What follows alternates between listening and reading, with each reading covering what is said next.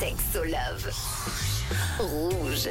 Tous les mardis, on s'intéresse aux relations amoureuses ou intimes. Et aujourd'hui, on reçoit Romy Sigris, qui est psychologue et sexologue chez Sexopraxis à Lausanne. Bonjour. Bonjour. Bon, alors aujourd'hui, Romy, tu es venue avec le thème des scripts sexuels. Alors, c'est quoi un script sexuel? Déjà, la notion de script, c'est vraiment tout un tas d'éléments culturels, des représentations qui vont euh, définir ce qu'est un rapport sexuel, par exemple. À la base, c'est des, des chercheurs américains, sociologues et psychologues, qui ont défini la notion de script. Et c'est vraiment une théorie de la sexualité, comme- comment la sexualité va émerger dans certaines circonstances et pourquoi et comment. Après, on peut vraiment adapter cette question de script à euh, nos représentations vraiment d'un rapport sexuel. Et là, ce qu'on remarque, c'est qu'on voit qu'il y a une représentation de comment doit être une relation sexuelle pour que ce soit un vrai rapport sexuel. Alors, c'est quoi justement le script classique? Alors, le script classique, euh, ça va être en général pas mal inspiré par le porno mainstream, hein, quand même, de plus en plus. Euh, des pratiques, on va dire peut-être manuelles, on va se masturber, du sexe oral, et puis ensuite la pénétration vaginale, peut-être anale aussi. On est vraiment dans un script hein. Euh, et puis ensuite l'orgasme de l'homme, et puis c'est la fin du rapport.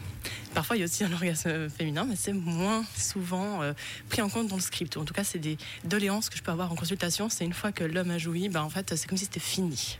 Euh, Comment est-ce qu'on fait pour sortir de ce script, pour euh, fermer, enfin ouvrir la boucle plutôt? Je pense que c'est intéressant de l'ouvrir parce qu'on voit finalement que ça peut venir euh, vraiment amener des, des pressions à performer une certaine sexualité, avec aussi une hiérarchisation des pratiques. hein. Donc on va dire que les pratiques orales et manuelles, euh, c'est des préliminaires. Déjà ce terme, il est problématique parce que ça place la pénétration ou le coït comme élément principal du rapport sexuel, et s'il n'y a pas ça, il n'y a pas relation sexuelle. Il y avait une étude en France qui montrait que justement, si on s'était juste masturbé parmi, on s'embrassait en soirée et autres, ben, on n'avait pas fait l'amour avec la personne. Et c'est problématique parce que bah, déjà la pénétration, pas tout le monde euh, l'aime. Euh, et elle n'a pas à être le point central d'un rapport. Ça peut, si on aime ça, si les deux personnes sont d'accord, plusieurs personnes sont d'accord, hein, je ne veux pas être que dans un duo.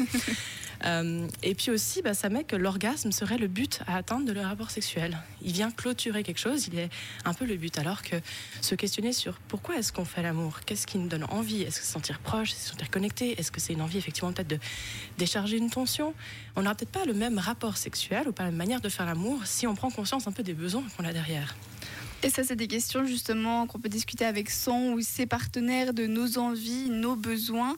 Euh, bah, on va parler de communication un petit peu plus tard. Romy, tu ne bouges pas. C'était déjà une très belle entrée en matière pour les scripts sexuels. De notre côté, on continue avec Mes Stephen.